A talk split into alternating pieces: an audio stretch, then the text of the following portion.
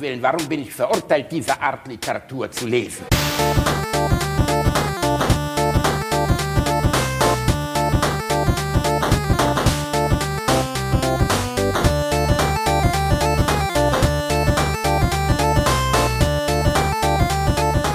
Ich lache niemals unter meinem Niveau. Willkommen zurück, liebe Alliteration am Arsch äh, Community. Nee, sorry, ich habe mich verstanden. Nein, es gibt, es gibt hier keinen nochmal. Oh, Reini, du Nein, blöder Penner. nicht.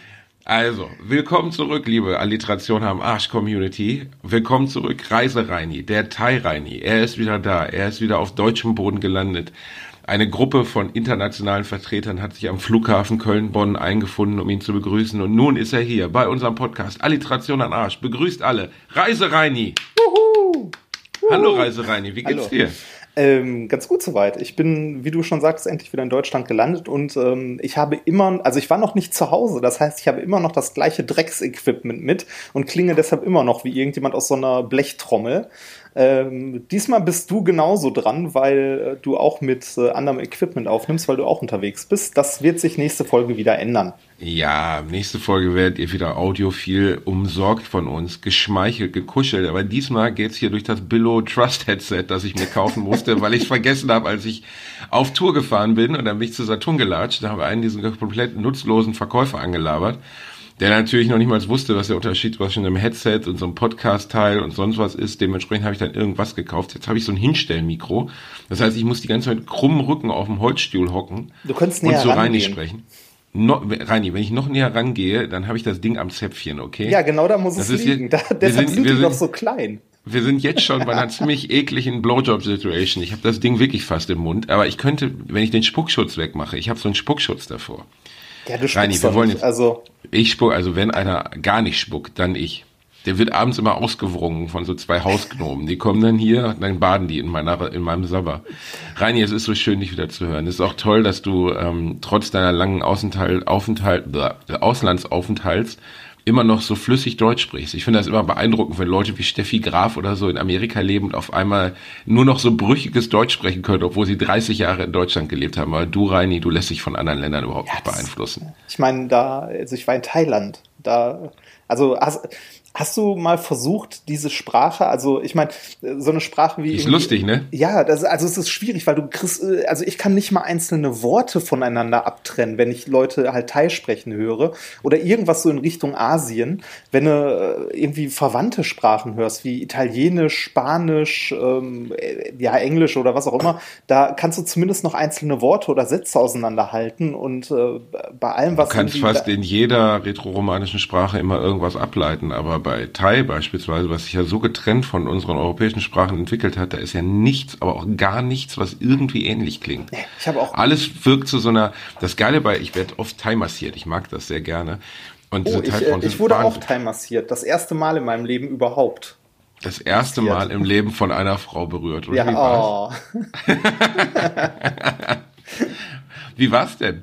Ähm, es hätte fester sein können hier und da. Was? Fester? Ja, Dann kann ich nein. dich mal zu Frau Runk schicken Nein, nein, von Linlen. Thai Massage in Köln. Die macht dir aber mal richtig links und rechts. Nein, das nein, nein. Ähm, wir, wir wussten ja, dass, äh, dass eine Thai-Massage schon hart sein kann und äh, haben äh, bitte sehr leicht angekreuzt. Und das war auch vollkommen okay. Es äh, hätte nicht geschmerzt, wenn es ein bisschen fester gewesen wäre, aber es war äh, entspannend. Ich wurde äh, auf einer, auf so einer, auf so einem Holzsteg mit Blick aufs Meer draußen massiert. Das ist, äh, willst du die, äh, die erotischen Vorstellungen unserer Zuhörerinnen noch mehr verstärken, Reini? Wie nackt warst du? Hattest du nur so ein, so ein Sumo-Slip an, den sie dir so in der Arschfalte hochgezogen haben? Nein, ich, ich hatte, äh, ich hatte so ein, so ein äh, wie, wie soll man das nennen? So, so ein Hemd wie der Herr, also der Gründer bei Jurassic Park, so ein viel zu großes weißes Hemd. Du meinst wie John Hammond. ja, genau, John Hammond. So ein viel zu großes weißes Hemd und so eine, ja, so eine Mischung aus Rock und Hose, so eine Schlabberhose, äh, die man da zur Verfügung gestellt bekommen hat. Das war sehr gemütlich. Stopp, aber was, was, du wurdest im weißen Hemd und Hose massiert? Ja, Warum das denn? äh, was weiß ich. Haben die, haben die, war das bei den anderen Gästen auch so oder haben die dich angeguckt und haben gesagt, nee, mal lieber das selbst? Reini, ich will ja nichts sagen, aber normalerweise ist Thai-Massage, also ich gehe immer zur gleichen Dame und Frau Rung ist eine Sackerpreisserin. Ne? Du siehst schon, wenn die, wenn die erstmal, die hat dann immer so, super durchtrainierte, winzig kleine Frau. Ich würde sagen, die ist so, die würde äh, Sylvester Stallone in Over the Top einfach die Hand abbrechen. Also die ist so stark, diese Frau, das ist unfassbar. Und die ist winzig, ne? die ist noch kleiner als meine Frau. Und Frau Rung, die, die zieht hier so ein, also man kriegt, ne, natürlich muss man mit Unterhose sich nackt dahinlegen, nur mit Unterhose.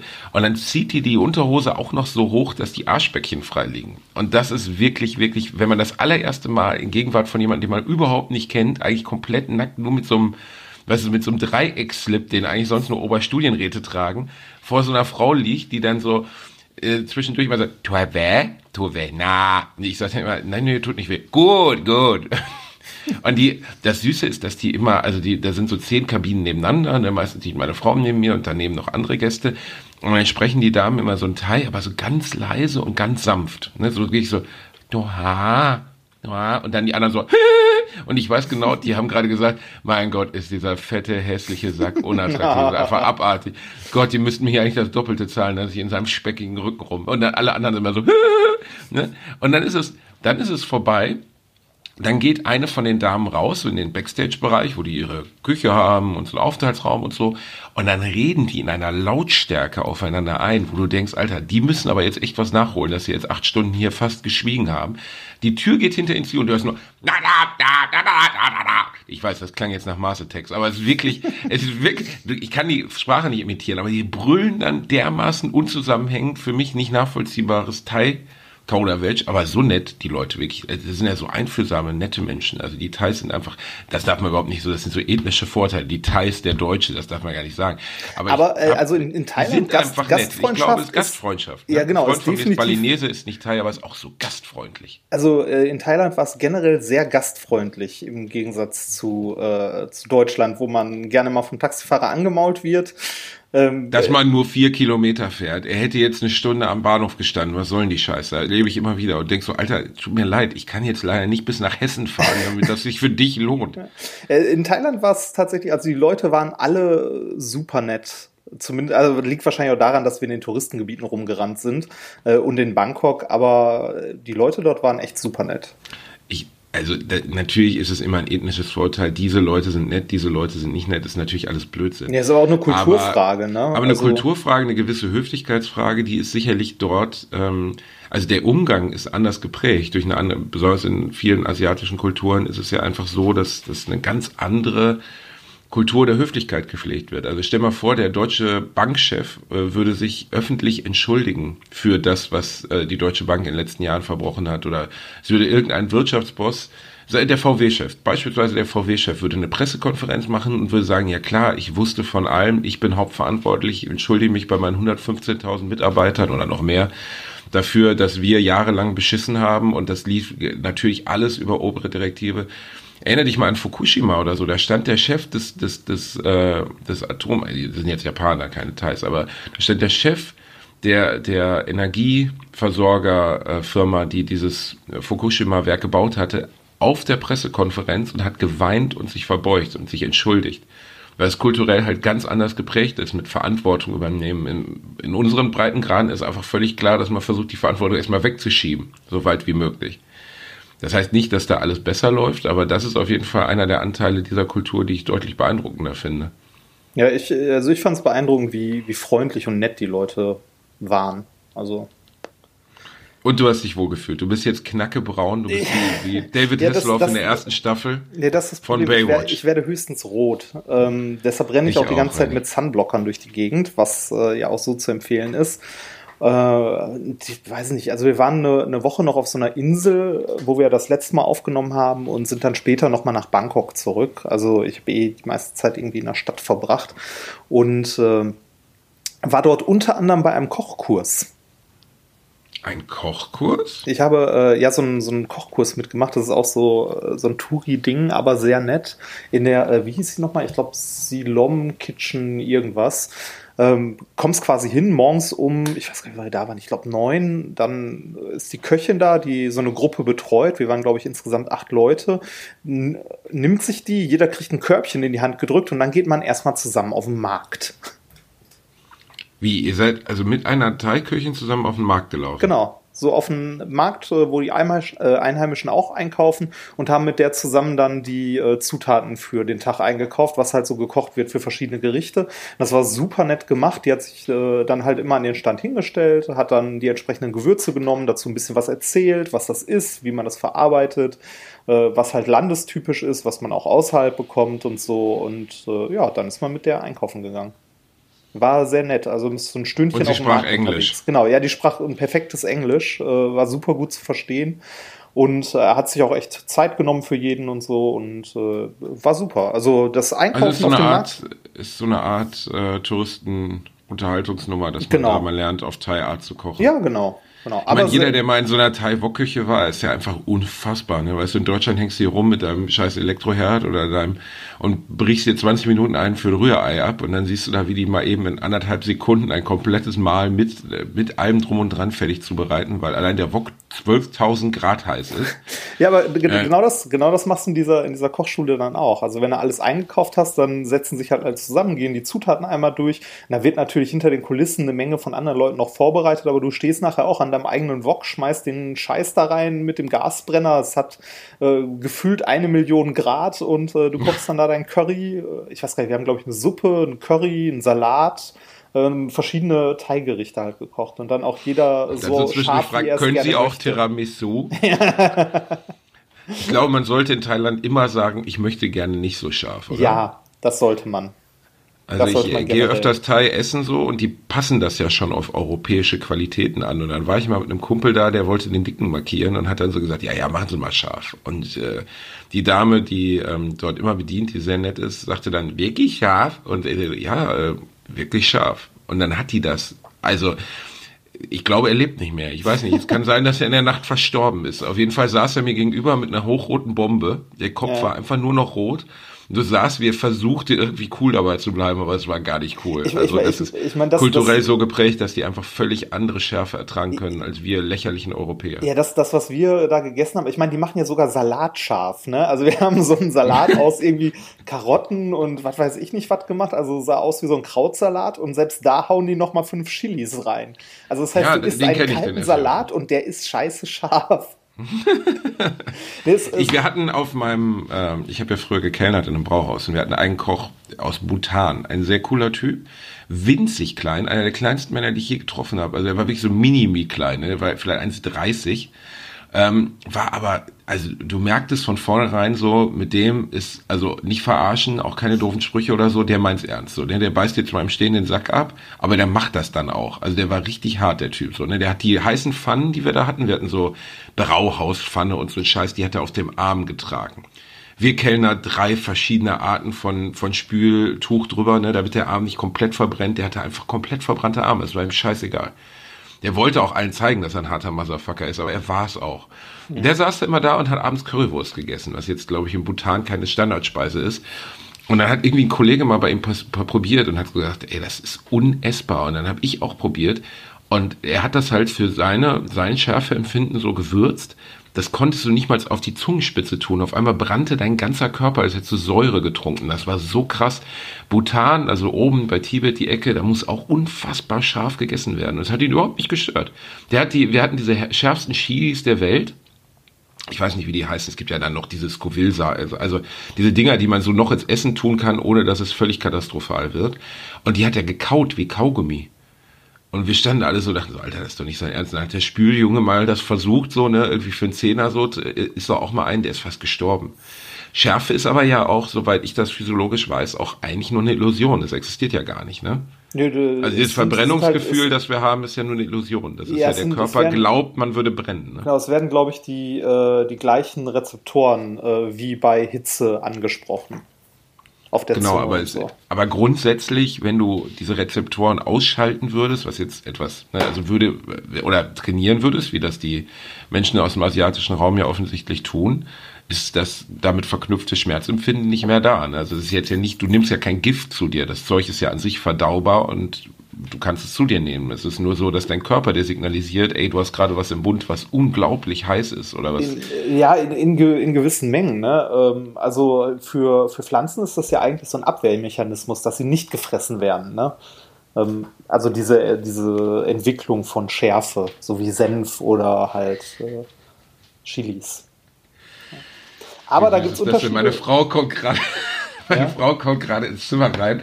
Also sieht wirklich aus, also ich weiß nicht, das sieht so aus wie Synchronschwimmen, was sie gerade gemacht hat, wenn sie mit den Armen so süß gewedelt hat, damit sie nicht, damit sie nicht hörbar ist. Och, ist das süß. Sie musste sich nämlich, wir sind ja an der Ostsee rein, ne? Ich war ja jetzt zwei Tage an der Ostsee auf Tour.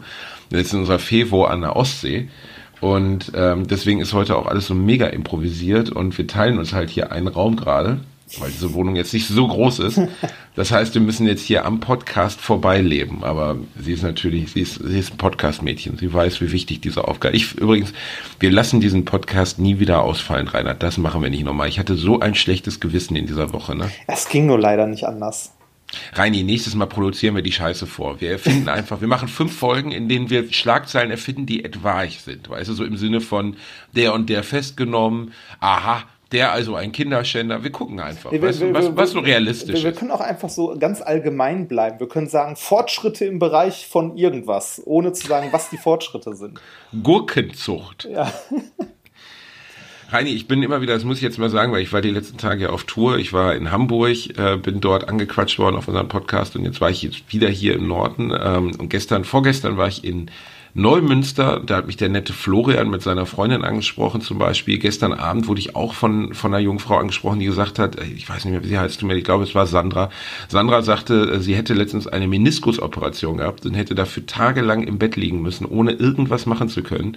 Und in dieser Zeit hätte sie alle Alliterationen am Arschfolgen hintereinander weggehört. Und das wäre ähm, ganz, ganz toll für sie gewesen, hätte ihr wahnsinnig viel Lachen in eine ganz düstere Zeit gebracht. Ja, guck mal, das, das ist unser Zielpublikum. Leute, die nicht wegrennen können. Wir, wir wollen die Gelähmten, okay? Nein, aber das, sowas, wenn du sowas hörst und denkst so, wow, die hat da echt, weil ich erinnere mich an das letzte Mal, als ich im Krankenhaus gelegen habe und äh, nicht weg konnte und mich wahnsinnig eingesperrt gefühlt habe, ähm, dass das anscheinend wirklich den Leuten große Freude macht, uns zu hören. Das finde ich sehr schön und äh, sie sind mir gegenüber auch immer großzügiger in Bezug auf meine freche Fresse, weißt du, weil ich meine, ich bin ja am Anfang, bin ich ja kritisiert worden und ich kann damit auch leben. Das Aber wird jetzt, auch wieder kommen. das wird wieder kommen. Ich werde auf jeden Fall wieder irgendwas sagen, wo ich Zielgruppen oder äh, Randgruppen mit beleidige. Das wird passieren. Wahrscheinlich wird mich heute die Vereinigung der Thai-Masseurinnen noch beschimpfen, dass ich ihre Sprache nachgemacht habe, als wären sie Mars Attacks Klone.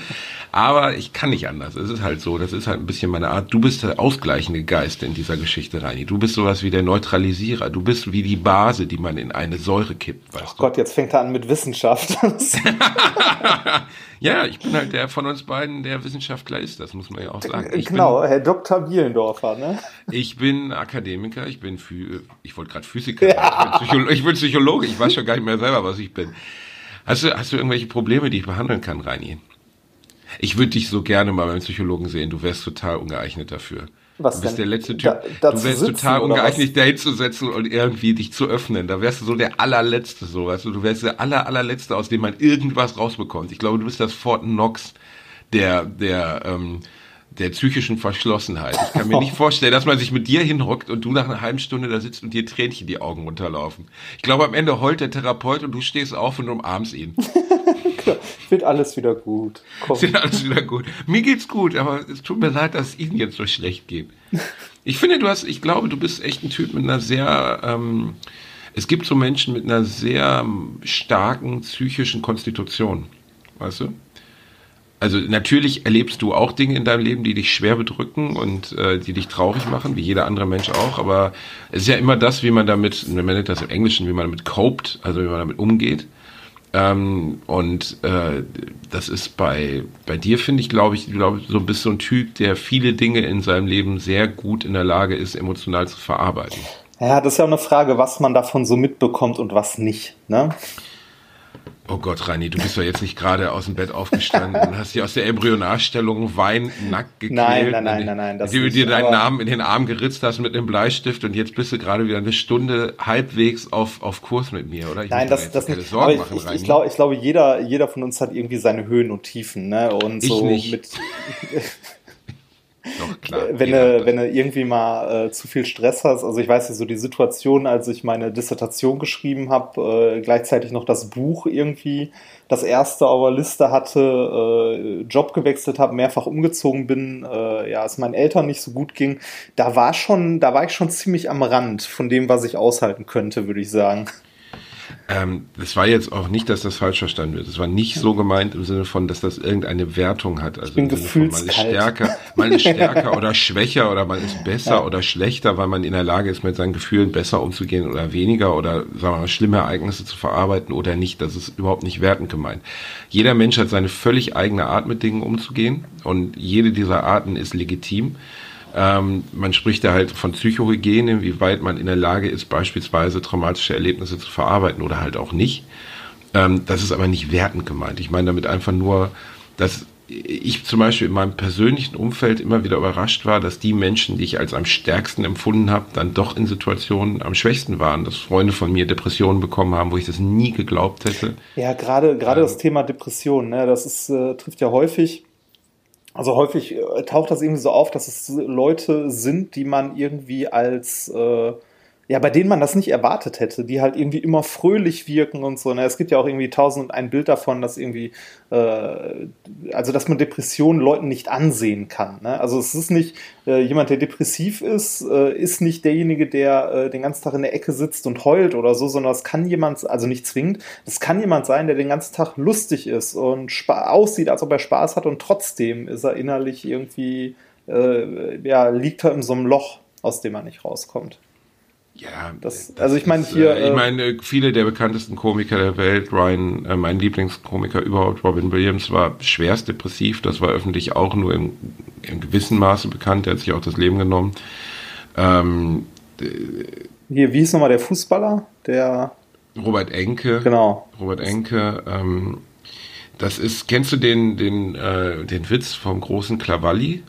Nein kommt ein Mann zum, zum Psychologen und sagt, ähm, Herr Doktor, Herr Doktor, ich bin so traurig, ich, äh, ich weiß überhaupt nicht mehr weiter mit meinem Leben, ich weiß nicht, was ich tun soll, ich glaube, ich bin depressiv. Und dann sagt der Arzt, gehen Sie doch in, in den Zirkus und lassen Sie sich ein bisschen aufmuntern. Heute ist der große Krawalli in der Stadt. Und der, der Mann sagt, ich bin der große Krawalli. Ah. Das ist ähm, eine der, ich habe ihn jetzt sehr abgekürzt erzählt und der heißt im Original wird es auch nicht Cavalli, ich weiß nicht mehr, wer er hieß, aber das stimmt. Also mir wird das auch oft vorgehalten, so der Clown, der eigentlich zur Melancholie neigt. Ich habe das auch, ich habe auch melancholische Anteile in meiner Persönlichkeit. Ähm, das Depression ist so, ein, so eine Sache, die ähm, in unserer Gesellschaft immer noch mit, mit Schwäche assoziiert wird, die mit, mit Krankheit assoziiert wird. Also ja, und vor allem, also mit, einer, mit einer verschuldeten Krankheit. Ja, dieses äh, reiß dich mal zusammen. Ja, völlig ja. bescheuert. Aber man hat diese Tendenz, das zu Menschen zu sagen, reiß dich mal zusammen, dir geht's doch gut oder so. In Relation zu Menschen, die in Kriegsgebieten leben, geht's nämlich jedem gut. Ne? Ähm, meine Oma hat zum Beispiel auch immer gesagt, ja, ja, wir haben ja den Weltkrieg überlebt, warum sollte denn irgendjemand traurig sein, weil das und das. Ne? Und ähm, natürlich haben die ganz anderes Leid erfahren, aber wie man damit umgeht oder wie man darauf reagiert oder ob man halt einfach aus dem Nichts heraus depressiv wird. Ich wollte gerade sagen, also gerade gerade so gerade so Depressionen, ne, das muss ja nicht mal einen Grund haben. Du, also, ne, das äh, kann einfach eine, eine Fehlfunktion in deinem Kopf sein. Also ein Stoffwechsel, der nicht ordentlich funktioniert oder ähnliches. Und äh, ne, bist einfach am Boden zerstört und traurig, ohne einen Grund zu haben, ohne zu wissen, warum du traurig bist. Was es dann noch katastrophaler macht, weil du den Ansatz nicht findest, wie du es lösen kannst. Ja. Ne? Und äh, ich glaube, dass das wirklich in den nächsten 50 bis 100 Jahren eine ganz andere gesellschaftliche Anerkennung bekommen wird, das Thema Depression. Es wandelt sich ja sowieso jetzt schon, aber wir leben trotzdem immer noch in so einer Gesellschaft, in der von dir verlangt wird, zu funktionieren. Ne? Und äh, das ist einfach in manchen Situationen des Lebens überhaupt nicht möglich. Also ähnlich wie bei einem Trauerfall zum Beispiel, wenn jemand stirbt, der dir nahe ist, dann sagen alle Leute in diesem Moment, nimm dir Zeit, nimm dir Zeit dafür, ist alles schon gut, aber drei Wochen später oder acht Wochen später haben die schon wieder vergessen, was dir passiert ist. Nicht ja, wirklich genau. vergessen. Und dir geht's nicht aber für die, besser. dir geht's nicht zwingend besser, dir geht's im Zweifelsfall sogar schlechter. Und ja. trotzdem, die Welt dreht sich halt weiter, nur du selbst nicht. Und äh, ich glaube, dass das für ganz viele Menschen, man wird nicht nur wegen Trauerfällen depressiv, aber dass das zum Beispiel so Dinge sind, die wirklich schwierig sind. Ja, also mir, mir geht das mit meinen Eltern so. Also äh, ich denke jetzt nicht jeden Tag daran, irgendwie, dass meine Eltern halt gestorben sind, sondern dass so bei, bei irgendwie Ereignissen, äh, wie zum Beispiel jetzt irgendwie, was weiß ich, äh, Dissertation fertig, ne? Also hier, Studium hat endlich ein Ende, Doktortitel in der Tasche, ne? Und äh, so der, der erste Reflex, den ich dabei gehabt hätte, wäre sonst gewesen, so, ich fahre mal bei Mutti vorbei und erzähle dir das, weil die das sehr freut, ne? Und dann wird dem gleich Moment bewusst so, ja, nee, halt nicht. Ne? Genau. Ja, das ist sicherlich eine der Sachen, die daran richtig schwer sind. Dann ja. kann ich mir vorstellen. Naja. Ähm, Reini, jetzt haben wir aber hier das Thema richtig gekippt. Ne? Ja, schlimm. Sollen wir die Leute mal wieder ein bisschen hochholen. Das ist ja fürchterlich. Das ist ja, wir wollen ja hier nicht der, der Depri-Podcast mit Reini Remford und Depri Basti sein, sondern wir wollen den Leuten ja auch ein bisschen was Positives mitgeben. Ja, ich ich, kann ich habe hab mir was ausgedacht, was wir, was wir noch besprechen bitte. müssen, Reini. Deine Lieblingsserie, als du ein Kind warst, Zeichentrick oder real, ist egal also als ich ganz klein war, habe ich äh, Inspector Gadget gerne geguckt, aber eigentlich so dieses ganze ähm, äh, morgens, Samstagmorgen, 6 Uhr anfangen, oh, Zeichentrick-Programm. So, das, äh, das war eine schöne Hast du noch den lila Welt, Launebär gesehen? Den lila Launebär mit Matty. Matty, ja. Matty, warum bist du denn heute so schlecht drauf? Eigentlich ist der lila Launebär und Matty auch nur sowas wie ein Vorspiel zu uns beiden gewesen. Ja. Das ist die Frage, ich bin wer Matty, wer du ist, bist ne? der lila Launebär. Ja. Das habe ich total gerne geguckt. Ich habe sowieso, 6 Uhr morgens ging, ging die Glotze an, meine Eltern pennten noch, die waren ja froh, weil die fünf Tage gearbeitet hatten, dass Ruhe im Karton war und der kleine Basti saß da in seinem Schlafanzug und guckte ähm, Kinderserien auf RTL damals. Radio, Television Luxemburg, wie es man es damals noch genannt hat. Man, man muss, man muss jetzt auch sagen, das war auch früher ein anderes Fernsehprogramm, als es heute ist ich weiß nicht, ob man das in diesem, also man kann jetzt nicht behaupten, dass die Gummibärenbande ähm, Donald, äh, die DuckTales oder von mir aus dann auch später, ja, kam San Diego oder sowas, dass das jetzt pädagogisch so wertvoll war, dass wir damals nur gebildet worden sind. Also sowas Nein, ich sage, ich rede nicht von, so lief nicht ständig. Ich rede nicht von pädagogisch wertvoll, aber es war zumindest nicht so dumm flach, wie es heute viele Sachen gibt ich, jede Generation hat ja ihr eigenes Ding. Zum Beispiel habe ich mir dieses Crazy Town Teil angeguckt, wo letztens der Darsteller gestorben ist. Äh, der Karl Stefan Stefansson hieß er, glaube ich. Der hat bei Crazy Town, das ist so eine quietschbunte ja, isländische Serie gewesen, kann ich also ohne jemandem nahe zu treten zu wollen, und der Typ war, glaube ich, auch einfach ein guter und lustiger, der hat da den Bösewicht, den Robbie Rotten gespielt, glaube ich. Ich kann das keine drei Minuten ertragen. Das ist unerträglich für mich. Es ist das Plastik bis zum geht nicht mehr. Leute in Verkleidungen mit komischen Plastikfrisuren, da komme ich gar nicht drauf klar. Und es spricht mich natürlich jetzt als erwachsener Mann auch nicht mehr an. Dagegen zum Beispiel, wenn ich mir eine alte DuckTales-Folge reinziehe, da kann ich fast die Texte noch mitsprechen. Das war nämlich so meine, meine absolute Lieblingsserie von allen Lieblingsserien. Ähm, da habe ich jede Folge wirklich gesehen. Mein Papa hat die alle auf VHS-Kassette für mich aufgenommen. Ja, das hat mein Vater früher auch gemacht. Und DuckTales ja. zum Beispiel, Gummibärenbande war auch ganz cool.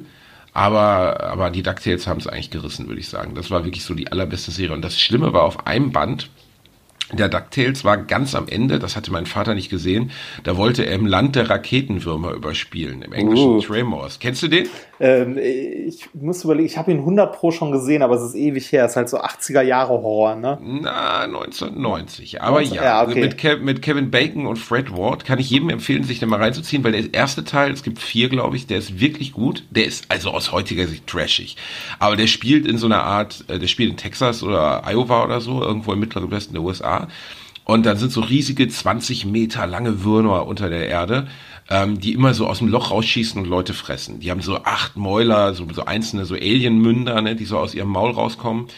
Und das spielt halt ganz stark so mit diesem weißen Hai-Motiven. Du siehst die Viecher fast nie, sondern siehst so aus der Ego-Perspektive, die durch die Erde schießen und so. Und das war damals technisch, dafür, dass es keine Computeranimation war, es war alles mit Puppen und so, war das schon ziemlich blutig gemacht. Ähm, und die im Land der Raketenführer ist wirklich lustig. Also aus, als Erwachsener kannst du ihn echt als unterhaltsam, trashigen 90er äh, Jahre. In Wikipedia ist er auch als Horrorkomödie geführt. Ja, also als Erwachsener siehst du den als Komödie, aber der war halt hinten auf einem DuckTales-Tape drauf. Ich hatte fünf Folgen DuckTales geguckt und auf einmal sprang das so um und startete bei der Mitte von im Land der Raketenwürmer. Und gerade wurde so eine Frau, oder weiß ich gar nicht mehr wer, wurde in so ein Loch hinabgerissen und zerrissen von denen und so. Es war alles trashig, aber wenn du fünf Jahre alt bist, da war aber Alarm im Stamm, ey, das sag ich dir aber. Ich saß wirklich im Wohnzimmer, ich saß bei uns im, oder ich war vielleicht acht, ne, der Film muss ja schon im Fernsehen gelaufen sein zu der Zeit ähm, ich saß in unserem Wohnzimmer vor dem Videorekorder und als mein Vater reinkam, war ich völlig weg. Das, also ich habe so Panik gehabt. Ne? Ich bin wochenlang bin ich äh, über unsere Sofas und so gelaufen, weil in dem Film ist das Hauptmotiv, dass man halt den Boden nicht berühren darf, damit sie dich nicht hören. Ja, die, so, die, die frühe Version von The Floor is Lava, ne? Genau, die frühe Version von The Floor is Lava. Und die habe ich dann ungefähr anderthalb Jahre gespielt, weil ich traumatisiert war vom Land der Raketenwürmer. Aber was ich eigentlich erzählen wollte, war äh, DuckTales. DuckTales war wirklich äh, meine absolute Lieblingsserie damals. Ich fand, finde ich auch bis heute noch unterhaltsam. Natürlich sind die Zeichnungen jetzt nicht mehr so geil. Da waren auch richtig coole Folgen drin, die man erst versteht als Erwachsener. Es gab eine Folge mit einem äh, Kopfgeldjäger, der sah aus wie Clint Eastwood, aber als, als Ente. Ähm, und dann gab Klingt irgendwie dumm, wenn man das sagt. ähm, und ganz viele Folgen, die sich so mit Kapitalismus und so beschäftigten, was man natürlich als Kind auch nicht wirklich checkt.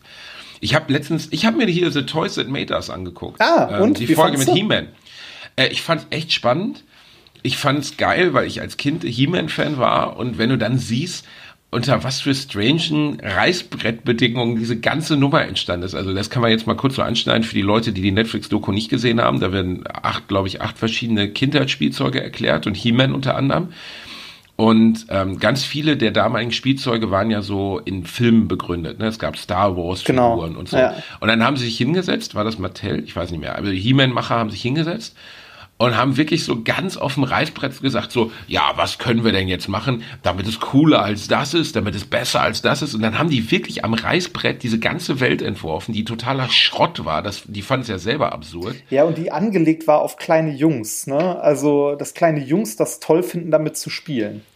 Ja, und besonders bedeutsam in dieser Doku war, glaube ich, dass ähm, sie dann, sie haben halt Kinder beobachtet beim Spielen und das Wichtigste für kleine Jungs mit fünf, sechs Jahren war immer, dass sie die Macht haben. Genau. Und daraus entstand auch diese I've got the power, genau, I've got the power of Grayskull oder so. Das entstand genau daraus. Ne? Also es war wohl wirklich die Initi also ich, ich wusste überhaupt nichts über diesen ganzen He-Man-Lore. Ich wusste äh, nicht, wie viele umgebende Sachen es gab. Ich wusste nicht, wie erfolgreich das Ding war. Also, dass das so ein großes Teil war. Das hat doch, äh, ich glaube, in den Jahren, in denen das populär war, sogar Barbie und so abgehängt. Ne? Also alles abgehängt. Und das Krasse war, es gab dann diesen, diesen Umschwung. Es hat irgendwie 900 Millionen Umsatz gemacht. Ich, irgendwie Ende der 80er. Und dann kam irgendwie, glaube ich, der Super Nintendo raus und auf einmal im nächsten Jahr 16 Millionen.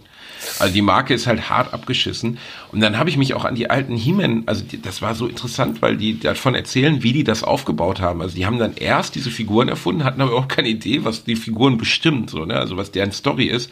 Und dann hat einer gesagt, so in einem Meeting, wo sie die versucht haben, diese Figuren zu verkaufen, ähm, meinte einer, ja, aber sie haben ja gar keine Story drumherum. Und dann hat einer der Manager einfach gelogen und hat gesagt, ja, ja, aber es gibt ja einen Comic, den wir gerade ja, schreiben. Stimmt, und alle anderen gucken ihn an und denken so, Alter, was machen wir gerade? total cool. Der Typ hat das einfach nur so, weißt du, in den Raum geworfen. Dann mussten sie schnell einen Comic erfinden und haben diesen Comic drumherum gezeichnet, haben eine Zeichentrickserie gemacht. Ich habe mir diese Zeichentrickserie nochmal gegeben, die ist so unerträglich scheiße, wenn man ehrlich ist.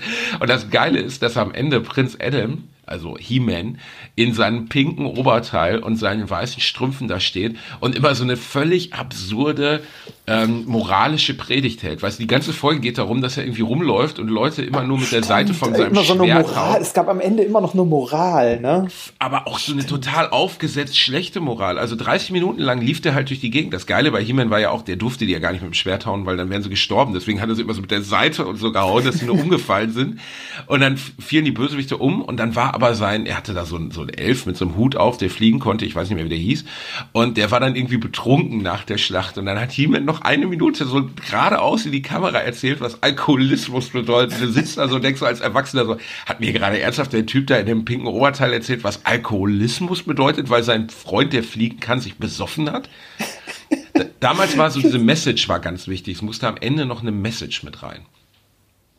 Also, ja, ja, warte mal, das, das gab es auch bei anderen Sachen auch. Also, ähm, das war natürlich früher, aber hier bei äh, Batman, die alten Batman, äh, die alte Batman-Serie. Stimmt, die, die hat ja auch, auch immer noch so eine Moral am Ende und so. Die waren aber auch geil mit Adam West, wie sie dann an der Wand langlaufen, weißt du, das Hochhaus hoch und du siehst halt so, dass der, Vor der, der Umhang, den er hat, gar nicht runterhängt, weil sie halt auf ebener Fläche stehen und es einfach gedreht, gedreht haben. Das heißt, er läuft eine Wand hoch, hat einen Umhang um und der Umhang hängt aber bis zu seinem Arsch einfach runter, anstatt runter zu flattern. Ja. Die Effekte waren ja so geil und, mit dem Anti-High-Spray und so einem Scheiß. Ja, und alles war immer äh, beschildert. Also an jeder Maschine war ein Schild dran, wo drauf stand, was es ist. Es gibt sogar einen Twitter-Account, der äh, in regelmäßigen Abständen immer so Screenshots aus der Serie twittert mit irgendwelchen abstrusen Schildern, weil es so unglaublich viele waren. Ich war vor zwei Jahren mal Gast bei meinen Freunden hier von äh, Streter Bender Streberg. Ich kenne die drei alle richtig gut, Gary, Thorsten und äh, Hennes und die sind echt super. Die machen einen sehr lustigen Podcast, hört euch das mal an. Ähm, und die reden ja nur über Popkultur, nur über so ein Zeug. Und eine der geilsten Geschichten, die äh, am Start waren, die ich vorher zufällig gelesen hatte, war, dass der Joker-Darsteller aus ähm, den Batman-Serien damals, Cesar Romero hieß der, ähm, war ein geheim schwul lebender Mexikaner, der ähm, diese Rolle des Jokers gespielt hat. Und das Geile war, er war so stolz auf seinen Schnurrbart, also es war für ihn irgendwie total wichtig, dass er den nicht abrasiert hat als Joker und sie haben ihm dann so ein Gummi drüber geklebt. Und wenn man heute die alten Folgen sieht, sieht man immer, dass der Joker halt, also dieses weiß geschminkte Gesicht hat und unterhalb der weißen Schminke sieht man seine Barthaare, seine tiefschwarzen Barthaare. Das sieht so absurd aus bei der alten, die Ur-Joker-Variante, ne? Diese 60er gibt's die, Jahre. Gibt, gibt's die eigentlich irgendwie auf YouTube oder so? Weil sowas wie DuckTales oder die äh, Gummibärenbande oder so, da findest du ja mittlerweile alle Folgen irgendwie auf YouTube. Kann man auch einen schönen Abend mitmachen, einmal die äh, Gummibärenbande komplett durchgucken. Äh, hält man wahrscheinlich nicht auf Dauer aus, aber man kann ja eine Folge DuckTales einstreuen. Das wäre sehr schön, wo wir gerade gemeinsames Gucken von Sachen ansprechen, Reini. Ich glaube, die Community wird langsam ein bisschen unruhig, was ah, unsere, das Kinoding, ne? Äh, das Kinoding, ich glaube, es hätte letzte Woche stattgefunden. Echt? Reini, wir sind Waren nicht wir so richtig schlecht? gute Gastgeber, habe ich das Gefühl. Nee, wir sind, wir sind da drin wirklich schlecht. Vielleicht sollten wir mal äh, eine der, äh, vielleicht sollten wir mal eine Agentur damit beauftragen eine Agentur damit beauftragen. Reini, ruf bitte eine Agentur, die Agents of Shield oder wen möchtest du anrufen, Reinhard? Weiß also, nicht. Nee, also, guck mal, ich habe ich, ich, ich hab in meinem Kalender stehen, dass wir den 25. oder 26.3. Ja, so. Reini, aber bis dahin wird das jetzt etwas schwierig mit Kino finden. Oder möchtest du jetzt mal kurz durch Dortmund fahren, schellen? Ja, also, ja. ja, ich glaube nein. Ähm, ich habe das auch drin stehen, das stimmt. Also, ja, ich meine, ich würde das machen, ne? Ich wäre am Start, Reini. Warte mal, ich guck mal kurz hier rein. Ähm, also wenn wir jetzt sagen würden, ne, wir würden den 25. März als Startdatum für, also wir werden am 25. Aber bis dahin kriegen wir gar keine Kopie von, von, von Zurück in die Zukunft mehr und so. Ja, rein. inklusive Lizenz und so, ne? Boah, uns hat, uns hatte jemand, also irgendjemand hatte uns, äh, glaube ich, geschrieben vom äh, Unikino in Dortmund oder so. Das wäre dann halt in einem Hörsaal. Das ist mir doch egal. Ist, ich hätte ja lieber so ein kleines Kino, so mit Charme. Ja, Reini, und ich hätte gerne, ich sag jetzt nichts. Wir wissen alle, was du gerne hättest, aber auch wenn die Werbung im Internet das immer verspricht, das funktioniert nicht. Hallo, ich bin Dr. Gerhard. ähm, egal. Ich, äh, das war ja mal, was wollte ich denn jetzt sagen hier? Ähm, die, ähm, äh, warte mal. Ja, aber 25. März, Reini, kriegen wir das noch gerissen mit ich weiß Magic? Nicht. Also ich hab, ich hab wir machen das jetzt so, hör zu. Ähm, morgen wird die neue Folge released. Wir nehmen am Samstag auf. Wenn ihr uns morgen, ihr schreibt uns morgen E-Mails auf den Account info at bastianbielendorfer.de. Wenn ihr es für realistisch haltet, ein Kino am Start zu haben für den 25. März 2019, also in dreieinhalb Wochen, an dem theoretisch machbar wäre, dass Reisereini und Ostsebasti gemeinsam für euch im Ruhrgebiet, ja, also Dortmund, Bochum, sonst was, äh, weiß ich nicht, eine Blu-ray einlegen und wir gemeinsam mit euch gucken. Und ihr würdet auch, also ihr sollt jetzt nicht schreiben, dass ihr kommt, aber wenn ihr irgendeinen Zugang zu einem Kino habt, an dem das am 25. März gehen würde, von mir aus auch Hörsaal, dann versuchen wir es möglich zu machen. Reini, ja, eingeschlagen? Ja, können wir sehr gerne machen. Also ich habe es bei mir im Kalender stehen. Ich habe nur bisher keinerlei äh, Zeit für irgendeine Form von Organisation gehabt. Du hast aber nicht an dem Tag Fußpflege oder so, dass nee. mal wieder einer an deine alten Klößen ran muss. Was mal, habe ich da was? Ja, nein. Ich bin einen Tag vorher mit äh, Minkorrekt Live in Karlsruhe und zwei Tage später bin ich, glaube ich, an der Universität Duisburg. Oh. Ja. Ja, aber Universität Duisburg ist ja schon mal. Ja, ja, gut. genau. Das, also das passt. Das ist ja direkt in der Nähe. Okay, also Community. Schreibt uns info at bastianbielendorfer.de. Wenn ihr irgendeine Möglichkeit seht, uns am 25.03. ein Kino zu öffnen, einen Kinosaal zu öffnen, irgendwo, wo man Blu-ray-Player ranhauen kann und gemeinsam zurück in die Zukunft guckt. Natürlich Reini, wir sagen das jetzt mal so, als öffentliche Gratisveranstaltung. Ne? Sollten wir wahrscheinlich so machen, weil sonst werden wir, glaube ich, verklagt, Reini, oder? Ja, ja. wir können ja an dem Abend einen Hut rumgehen. Also lassen, es, es, du und ich weiter unser luxuriöses Leben im Reichtum. Ja, aber es muss in irgendeiner Form halt lizenztechnisch äh, okay sein, ne? Oder im Notfalls gucken wir Scheiße, wie im Land der Raketenwürmer. Ich glaube, da interessiert sich wirklich keiner mehr für, Reini. Da müssen wir halt erstmal langsam antreten, weißt du? Dann machen wir zurück in die Zukunft im Herbst, wenn wir wissen, dass wir nicht sofort verklagt werden. Verstehst du? Oder wenn Kennst du eigentlich Geld den geilen türkischen Film? Kennst du den türkischen Film, wo sie äh, versucht haben, Star Wars und Indiana Jones zu verschmelzen aus den 80er Jahren? Was? Den kennst du nicht? Nein. Hör auf. Bitte Nein. mach mich nicht. Reini, So mach mich nicht traurig. Ah, ohne Scheiß, warte, ich muss kurz nachgucken. Warte, warte, warte. warte, warte. Äh, Reini, erzähl den Leuten mal kurz was. Ich muss das kurz googeln, damit unsere Community gleich am Start ist, um das zu gucken. Das ist der Hammer. Warte. Star Wars Indiana Jones. Türkisch. Nein, nein, nein, du sollst das jetzt nicht posten. Du, sollst, du redest jetzt. Erzähl ein bisschen was von dir, Was- Reinhard. Deine sexuellen Vorlieben, oder was? Ja, genau. Äh, warte mal, was habe ich noch auf meiner Liste stehen? Ah, ich wollte, ich wollte eh noch eine Kleinigkeit erzählen. Ich war ja in, äh, äh, in ich habe in äh, Thailand, also in Bangkok, äh, eine Nacht im Lebur State äh, Tower verbracht, also im äh, Lebur, oder das heißt Lebur at State Tower, keine Ahnung. Das ist äh, das Hotel beziehungsweise die Bar oben, wo äh, Hangover 2 spielt. Ist sehr nett, also man sollte da, wenn man in Bangkok ist, mal hin, mal hoch, man sollte irgendwie halbwegs vernünftig dafür angezogen sein, damit man da reinkommt und sich dann, ähm, ja, wenn man hochgebracht wird äh, auf die oberste Etage, man macht das Ganze für den Ausblick, für nichts anderes. Die Bar und so kann man sich komplett schenken. Ähm, man muss natürlich irgendwie einen Drink trinken und man sollte äh, das so lange ablehnen und so lange nachfragen, bis man die Karte mit den günstigen Cocktails gereicht bekommt. Die bekommt man nämlich erst relativ spät, wenn man irgendwie fünfmal Champagner abgelehnt hat und so weiter. Äh, und dann kann man, ich glaube, ein Baileys für 25 Euro oder so. Man darf das allerdings eher nicht, also man darf das nicht als Preis für den Drink sehen, sondern eher so als Eintritt äh, für die Bar und den Ausblick. Dann ist es durchaus was, was man sich mal antun könnte. Man sollte dort aber nicht äh, längere Zeit verbringen, das wird sehr teuer und lohnt sich nicht. Aber es ist ein schöner Ausblick, also kann man mal machen. Sehr schön, dass du davon gesprochen hast. Jetzt habe ich den Film gefunden. Er heißt Der Mann, der die Welt rettet oder auf Türkisch auch Dünyayi Kurtaran Adam. Und es ist der lustigste Film, der je gedreht wurde, Reini. Ich möchte, dass die Leute jetzt online gehen und Dunya, äh, gibt einfach der Mann, der die Welt rettet. Nicht der die Welt rettete, dann kommt man nämlich auf so einen russischen General, der damals die Atomrakete nicht Der abgeschossen hat. Mann, Den gibt's auf YouTube. Oh, oh, oh, jetzt wird mir das hier gerade abgespielt. Hört man das? der Nee, ne? Mann, nein, der Mann, der die Welt rettet, also nicht rettete, Dünya Kotaran Adam, Türki-Filmi. Türki-Filmi heißt das auch noch. Wie geil ist das denn? Türki-Filmi. So, Anzeige überspringen. Äh, ich guck mal kurz, ob er das wirklich ist. Oh, wie viel Werbung kommt denn jetzt bei YouTube?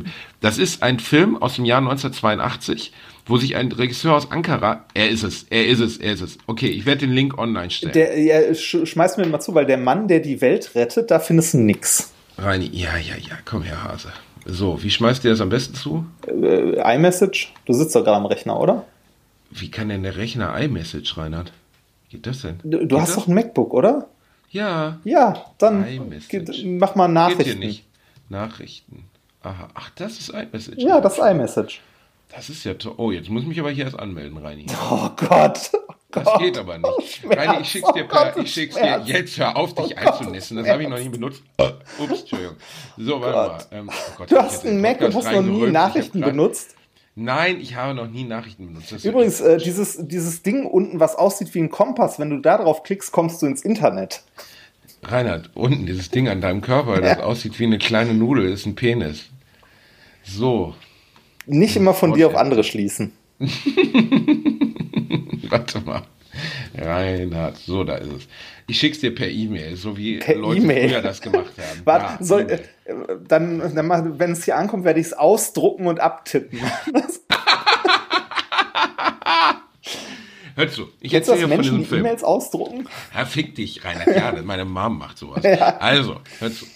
Äh, es ist so, äh, dieser Film ist aus dem Jahr 82. Die haben versucht, also das ist wirklich kein Scheiß. Da kommen zwei Charaktere vor. Der eine sieht aus wie türkischer Alain Delon, der andere sieht aus wie türkischer Costa, ähm, Costa, wie heißt noch? Costa Cordalis. Der Film startet damit, das ist jetzt kein Witz, dass man den Background von Star Wars sieht, den Todesstern und so. Und da labert einer türkisch rein, die haben das auf einer Kam haben das, also es lief im Kino in der Türkei, ne? Das ist ein Kinofilm. Die haben einfach im Hintergrund Star Wars laufen lassen, die Typen durchs Bild bei Star Wars rennen lassen. Die haben so Billo, Billo ähm, äh, ähm, Cockpits gebaut und haben so getan, als wären sie bei Star Wars mit drin. Also sie haben einfach das Material von Star Wars verwendet und haben im Hintergrund läuft die Musik von Indiana Jones. Der Film ist eine Stunde 30 lang. Das ist wie Flash Gordon, wenn du an einer halluzinogenen Kröte geleckt hast. Das ist der absolute Oberhammer. Jeder, der den nicht gesehen hat, muss sich den reinziehen. Der Mann, der die Welt rettet, Dynyani K. Egal, wir stellen euch den Link Äh, online. Mein, mein Link, also bei mir ist der Link immer noch nicht angekommen. Ah, da Oh, ist er. Rein, Da. da. er. Ein türkischer Trashfilm, ähm, der wirklich, das ist der absolute Hammer. Sowas hast du noch nicht gesehen. Ach Gott, da ist aber sehr, er sehr viel startet halt einfach drin, damit, ne? dass die Bilder der Mondlandung zeigen, verschnitten mit Bildern aus Star Wars. Währenddessen spricht einer türkisch drüber. Und dieser Film ist anderthalb Stunden lang und ist so lustig, weil auf einmal sind sie dann auf so einem Planeten, wo alles aus Styropor gemacht hat, äh, ist, soll aber Felsen sein und äh, werden die ganze Zeit bedroht von so einem Typen, der so eine Art Fotzenhut auf dem Kopf hat. Der sieht aus wie ein menschliches Kondom, der Bösewicht. Und ähm, dann äh, machen so krasse, machen so ein Kampftraining, um auf sich vorzubereiten. Die ganze Zeit wird türkisch gelabert, kein Mensch weiß, worum es wirklich geht. Und da spielt interessanterweise sogar einer der bekanntesten türkischen Schauspieler mit, also sowas wie der deutsche Mario Adorf. Der hat sich damals irgendwie breitschlagen lassen, wahrscheinlich auf Koks oder so, und hat gesagt, okay, ich spiele da jetzt mal mit. Und dieser Film ist wirklich, bist du gerade dran? Ja, ich, äh, ich, ich habe es ich hab's gerade Geh gestartet. mal so auf Minute 2,30, dann guck mal, was, was dir da entgegen. Da kommt einfach der Todesstern, haben sie einfach Ja, reingeschnitten. das- und dann auch noch, und dann auch noch verzerrt reingeschnitten. Und dann auch noch so, so drehen und so mit, also ja, man könnte jetzt sagen schlechte Filter, aber wahrscheinlich ist es einfach mit einer schlechten Kamera aufgenommen. Die haben mit einer schlechten Kamera einfach eine Leinwand abgefilmt. Wie geil ist das denn? Alter, das, das sind wirklich Szenen aus Star Wars und gemischt mit irgendwie mit der Mondlandung. Ja.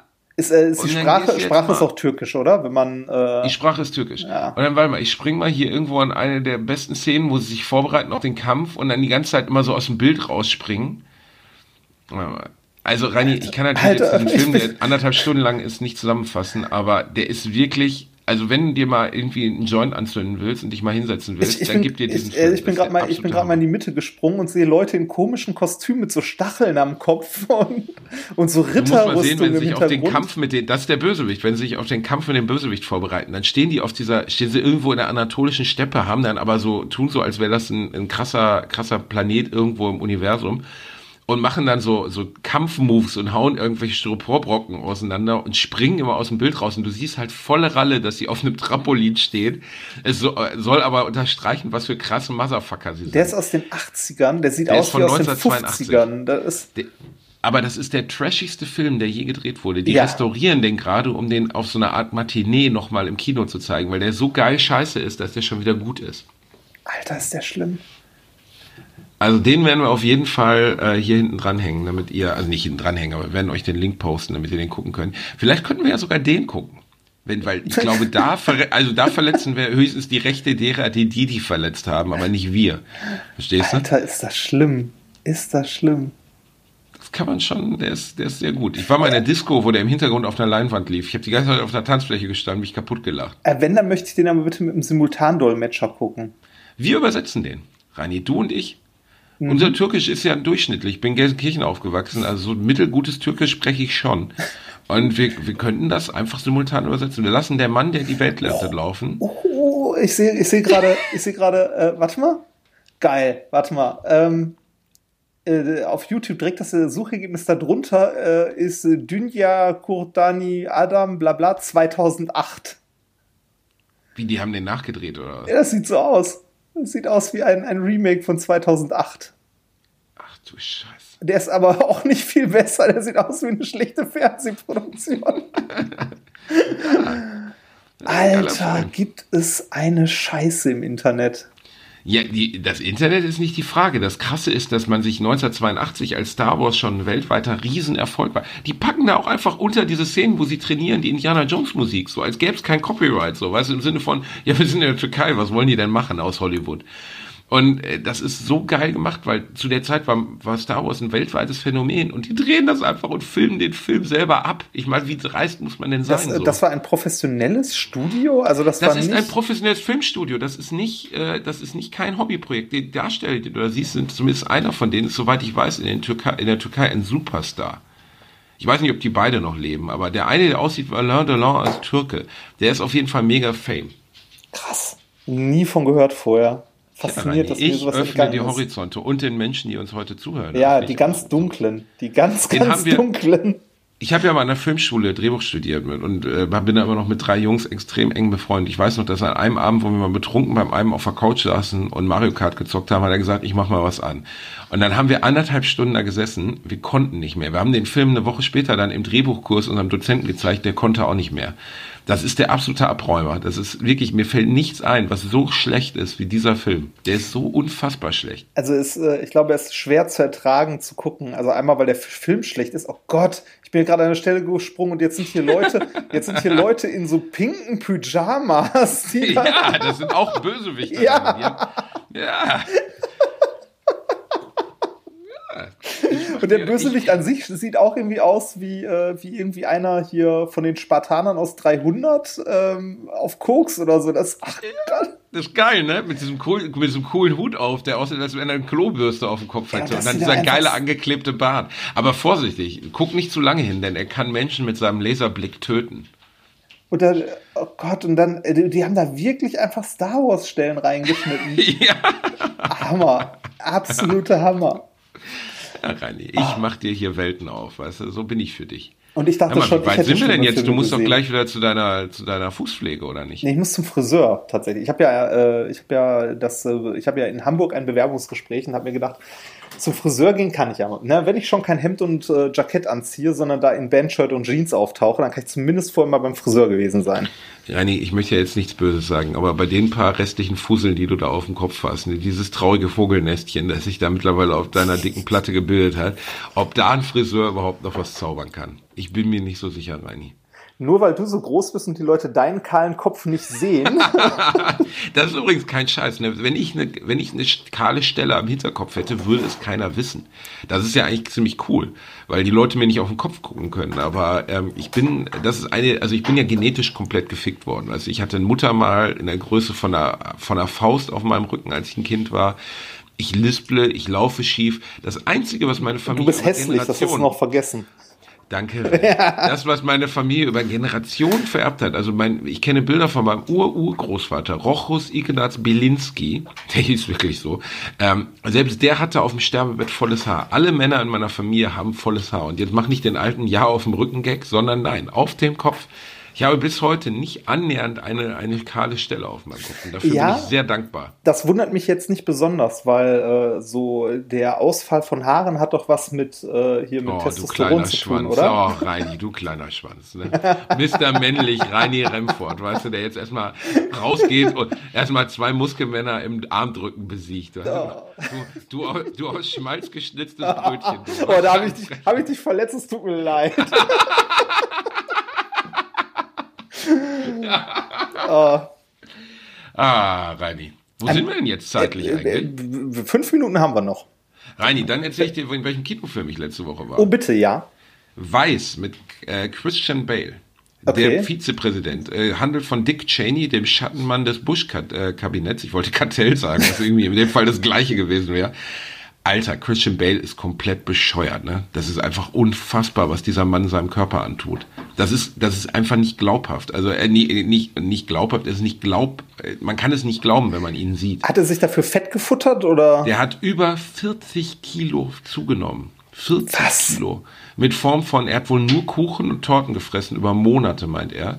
Ähm, aber allein was der, du, wenn man den äh, Film The Machinist guckt aus dem Jahr 2008, da ist ein Jahr später Batman Begins, der neue Batman-Film gedreht worden. Bei The Machinist hat er sich auf 53 Kilo runtergehungert. Der sah aus wie eine Leiche. Kennst du The Machinist? Ja, kenne ich.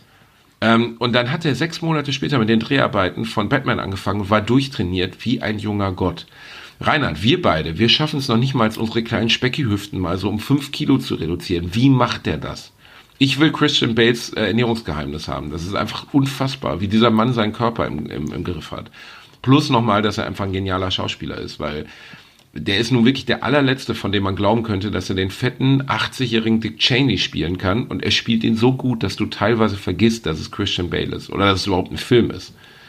Ähm, der Film dreht sich halt um Dick Cheney, den, den ähm, Vizepräsidenten der USA, eigentlich traditionell eine Rolle, in der der ähm, Würdenträger, ähnlich wie bei uns der Bundespräsident, eigentlich nichts zu sagen, nichts zu entscheiden hat, sondern rein repräsentativ ist, falls der Präsident stirbt, dass sofort ein neuer da ist. Ist ja bei Kennedy damals ist er, äh, ist er ja noch im Flugzeug äh, vereidigt worden ähm, weil die, die, das amerikanische Volk bzw. die amerikanische Nation muss immer einen Präsidenten haben. So. Und deswegen ist der Vizepräsident da. Das wirklich Interessante an diesem Film ist, wenn du den guckst, Dick Cheney ist ganz früh wird schon dargestellt, kein guter Redner gewesen, kein Charismatiker, überhaupt nicht. Hat es aber geschafft, sich als, als kleiner Bürokrat, fast schon so Adolf Eichmann-artig, immer an der richtigen Stelle zu sitzen.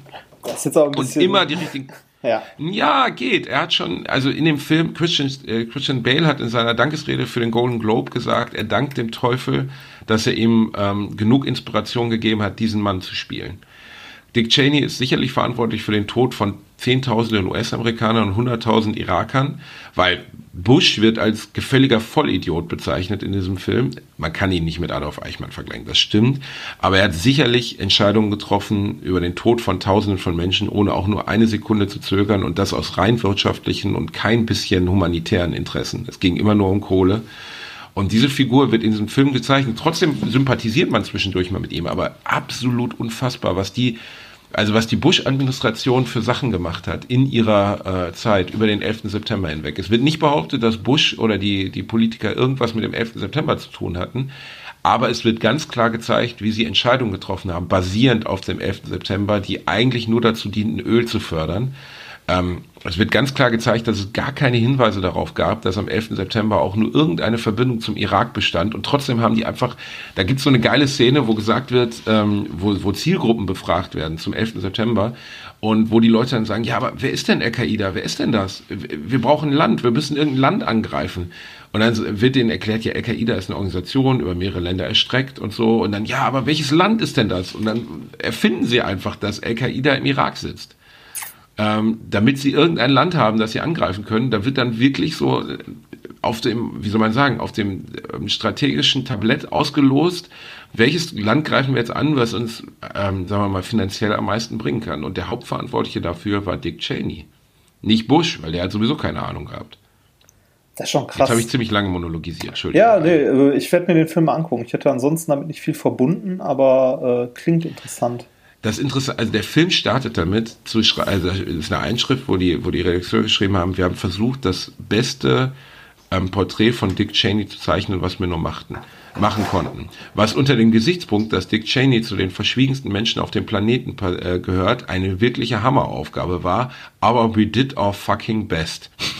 Mhm. Ne, also so, sie, sie, man weiß über diesen Mann fast nichts, weil er einfach keine Interviews gibt, nie irgendwas gesagt hat, aber man hat halt Dutzende Videobeweise, also Videobeweis klingt wie beim Fußball. Man hat hunderte von Leuten interviewt und hat versucht, so viel wie möglich über ihn rauszufinden. Das ist eine so gruselige Gestalt, dieser Mensch, der so gruselige Entscheidungen in seinem Leben getroffen hat, der jedes Prinzip, das er jemals hatte, verraten hat, um an die Stelle zu kommen, an die er gekommen ist. Ich finde so, so, ähm, so biografische Filme von äh, Politikern, die irgendwie viel bewegt haben, äh, da gab es ja mehrere in letzter Zeit, tatsächlich sehr gut, häufig. Also ich werde mir den auf jeden Fall mal angucken. Eine Empfehlung, falls du ihn noch nicht gesehen hast, ist äh, The Darkest Hour.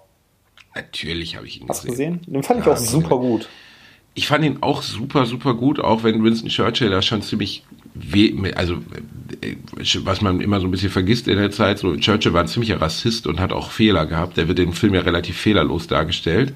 Aber trotzdem ist natürlich ähm, dieser Wille, den Churchill hatte, äh, sich gegen Deutschland zu stellen, ohne die Unterstützung der Amerikaner lange Zeit lang, ähm, einfach unfassbar. Und auch natürlich das Schauspiel von, von äh, Gary Oldman ist über alle Zweifel erhaben.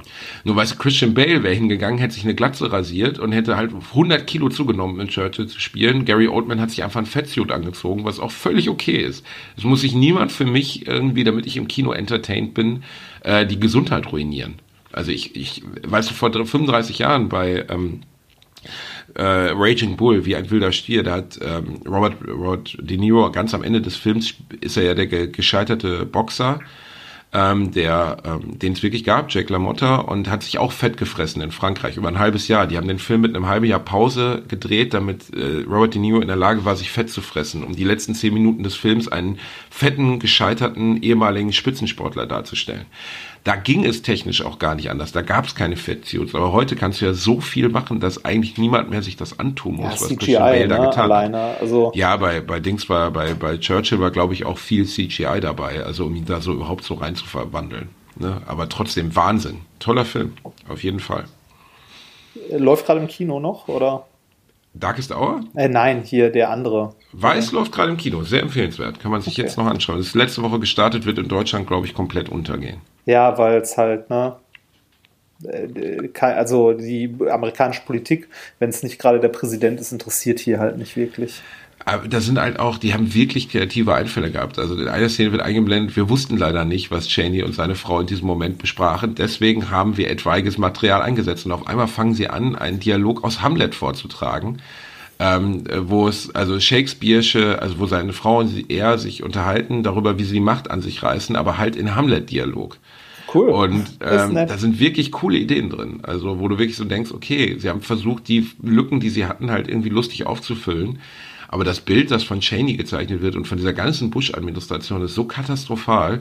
Und wir wissen ja jetzt schon, dass uns in 10, 15 Jahren ein solcher Film über die äh, Trump-Administration genauso bevorstehen wird. Wahrscheinlich noch katastrophaler.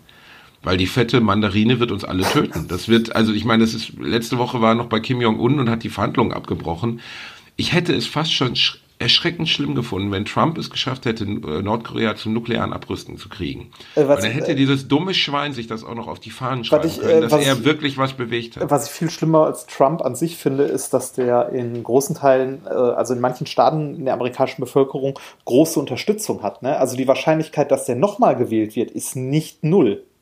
Nee, das hat mir letztens auch ein Freund aus den Staaten gesagt. Das ist wirklich so, dass man immer noch, ähm, äh, wir als Mitteleuropäer denken natürlich, der hat keine Chance. Ja, der ist sofort weg, ne? aber äh, dem ist nicht so. Also der, die Wahrscheinlichkeit, dass der nochmal gewählt wird, ist deutlich, also äh, ich würde sagen, ist so 50-50 wahrscheinlich. Ähm, ich ich habe die Stille, aber das, das Krasse ist ja auch, dass ihm einfach nichts was anhaben kann. Ne, also weißt du, bei Bill, Bill Clinton damals, Ja. der sicherlich auch Fehlentscheidungen getroffen hat, der gegenüber seiner Familie und seiner Frau moralisch katastrophal gehandelt hat, weil Bill Clinton hat wahrscheinlich alles gebumst, was bei zwei nicht auf den Bäumen war.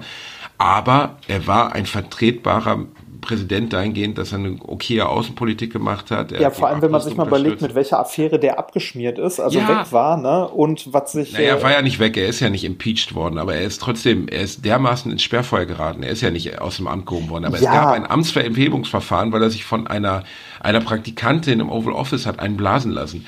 Donald Trump hat, hat Steuergelder genommen, um Pornostars zu bezahlen, damit sie die Fresse halten, die er geknattert hat, während er schon im Wahlkampf war. Das ist so unvorstellbar alles, was dieser Mann gemacht hat. Und das sind ja noch die, das sind ja die Dinge, wo man sagt, ja, in Gottes Namen, von mir aus kann Donald Trump einen toten Hund bumsen, aber die Frage, was der abseits dessen gemacht hat, ne, also wie der mit, mit Widersachern umgegangen ist, dass er sehr wahrscheinlich die Russen informiert hat, dass die Russen mit drin steckten, um ihn ins Amt zu kriegen, weil sie einen steuerbaren Idioten haben wollten nach Obama, der nicht steuerbar war. Ähm, das ist die gesamte Geschichte um Donald Trump ist eine Realsatire vor dem Herrn. Und wir werden eines Tages uns vor unseren Enkelkindern rechtfertigen müssen, dass wir in einer Zeit gelebt haben, in der dieser Mann an der Macht war. ja. Bin ich der festen Überzeugung. Ja, wo wir gerade bei Politik sind, bevor wir zum Ende kommen, ein kurzer Aufruf noch. Ähm, googelt mal Artikel 13 und Artikel 11 zum Thema Urheberrecht und äh, geht auf die Straße. So. Ähm, ich weiß allein nicht viel über Reini. Kannst du das jetzt mal ein bisschen weiter ausführen? Äh, es geht im Wesentlichen um die, äh, also kurz zusammengefasst, die Einführung von Upload-Filtern ähm, im, äh, in Europa, also im Europaparlament sozusagen. Also das, äh, das aktuell ist das ja so, ne? wenn du urheberrechtlich geschütztes Material hochlädst, bist du dafür haftbar. Ne? Hallo? ja. Genau. Ja, habe ich gehört. Genau, ja. bist- bist du Fra haftbar. frag Das- mal die Leute, die den türkischen Film gemacht haben. Ja, das, äh, das äh, soll ähm, jetzt, also es soll so geändert werden mit Artikel 13 bzw. 11, dass nicht die Leute haftbar sind, die es hochladen, sondern die Plattform, wo es hochgeladen wurde, haftbar ist. Zum Beispiel. Dass wenn du jetzt urheberrechtlich, urheberrechtlich geschütztes Material auf YouTube hochlädst, dass dann YouTube dafür haftbar ist oder haftbar gemacht werden kann. Das heißt also, YouTube äh, muss ähm, vorher deinen Inhalt überprüfen, ob der urheberrechtlich geschützt ist oder nicht und den im Falle äh, halt dann ne, sperren. Jetzt ist die Sache die, dass das ja niemand per Hand macht, sondern das machen Algorithmen. Und äh, YouTube kann sowas ja zum Teil schon oder macht sowas, also Google, die haben auch die Hardware dafür. Ähm, allerdings äh, ist es für so einen Algorithmus schwer zu unterscheiden, was ist denn Satire? Ne? Was ist Satire? Was sind irgendwie Remix oder ähnliches? Also äh, da tun sich ja teilweise Anwälte und so schon mit schwer, was denn tatsächlich urheberrechtlich geschütztes Material ist oder nicht. Das größte Problem an der ganzen Geschichte ist, dass ähm, kleinere Anbieter, ne, die irgendetwas im Internet anbieten wollen, egal was du in irgendeiner Form hochladen möchtest, ähm, dann auch, also die Leute dann auch haftbar dafür sind und die auch in irgendeiner Form das eigentlich filtern müssten und sich angucken müssen. Die können das natürlich nicht leisten technisch und müssten das ist ja deshalb bei dem Content. Genau und müssten, also die einzigen, die das können, sind die großen wie Google, Facebook und ähnliches, die das dann natürlich als Dienstleistung anbieten können. Ne? Ah, das heißt, okay. Google und Facebook, also ähm, es soll eigentlich, äh, ne, im ersten Augenblick könnte man denken, ja, das trifft dann mal die Großen, dass die endlich weißt mal noch, gucken, das, was bla, das Google-Motto ist? Äh, ja, don't be evil, war es mal. Don't haben sie evil. gestrichen. ja, nee, haben sie also, gestrichen. Das, äh, also Artikel 13 und 11 zur Urheberrechtsreform ähm, ist äh, die, also wäre der Tod des Internets, wie wir es kennen weil halt. Ist das, äh, ist das ein, ein deutsches Gesetz oder ist es europäisch? Gesetz? Oh fuck. Ja, das ist ein Riesenproblem. Äh, voran, äh, also vorgetragen von den ganzen Verlagen, das ist hier die gleiche, die gleiche Geschichte wie Leistungsschutzrecht und so weiter. Also es geht genau in die gleiche Richtung. Und äh, ja, da würde ich sagen, es gibt eine, eine Petition. Kann man sich irgendwo eintragen? Ja, es gibt eine Petition ähm, zum Thema äh, Artikel 13 und 11. Es gibt jede Menge Demonstrationen, geht auf die Straße. Äh, die Petition ist, glaube ich, äh, jetzt nach kurzer Zeit die meistgezeichnetste äh, in Europa und ist gerade auf dem Weg dahin, die meistgezeichnetste Petition weltweit zu werden. Krass. Äh, ja, es, es, ist aber auch ein super wichtiges Thema. Also es wurde äh, zumindest bei YouTube und ähnlichem in letzter Zeit häufiger halt ne, behandelt. Ähm, sehr gut, also äh, wer sich darüber informieren möchte, ich kann dazu so kurz zusammengefasst halt auch nicht viel erzählen. Ähm, die letzte Folge Logbuch Netzpolitik, das ist ein sehr guter Podcast, den man sich mal anhören kann, aber vor allem zu dem Thema mal die letzte Folge. Da wird eine grobe Stunde erklärt, was das Problem ist, was man tun kann und worum es geht. Und äh, es ist tatsächlich ein Problem, wenn es zu diesen Upload-Filtern kommen sollte, weil dann bestimmen am Ende nämlich Google, Facebook und Co., was im Internet noch äh, ja, zu sehen hm. ist und was nicht. Oh Mann, ey. Ja, problematisch. Okay, ähm, das war's aber auch. Ich muss echt langsam los. Ähm, ja, der Friseur wartet auf dich. Der, der Friseur ist schon wartet, ganz aufgeregt, dass er endlich deine Haare schneiden darf. Das oder? hoffe ich doch. Bist du, bist du jemand, der du lässt Feuer waschen, oder? Was? Nein, ich wasche zu Hause, ich bin sparsam. Boah, du kleiner Penner, Alter. die, die, äh, ganz ehrlich, es gibt nichts Schöneres als ich. Hast du dir schon mal im Friseur die Haare Ja, habe ich. Steh ich Ist nicht das so nicht schön? Nein, nee. Nein. Oh Gott, du bist aber auch ein frigides Höschen, ne? Also, Reini Bär. Dann lass dir mal schön deine paar restlichen acht Haare zusammenstutzen. Ähm, jetzt am Ende unserer Folge werden wir noch etwas ähm, reinpacken, was ein lieber ähm, Hörer von uns zusammengebastelt hat, wo ich sehr, sehr, sehr, sehr, sehr lachen musste.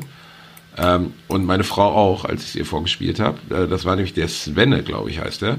Der hat einen Song gebastelt aus irgendeiner Free Common License Tralala, weiß ich nicht und hat mein Gelache drunter gelegt als Beat. Ich überlege gerade, es ähm, könnte der oder die Svenne sein, ne?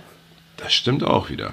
Ich habe auch, äh, sagen wir es mal, wir, wir gendern das. Wir sind zwar Cis-Männer, aber wir können sagen, der, die Svenne.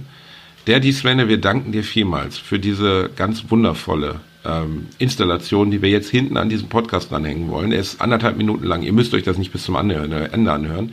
Aber ihr könnt mal reinhören. Ich finde es sehr lustig.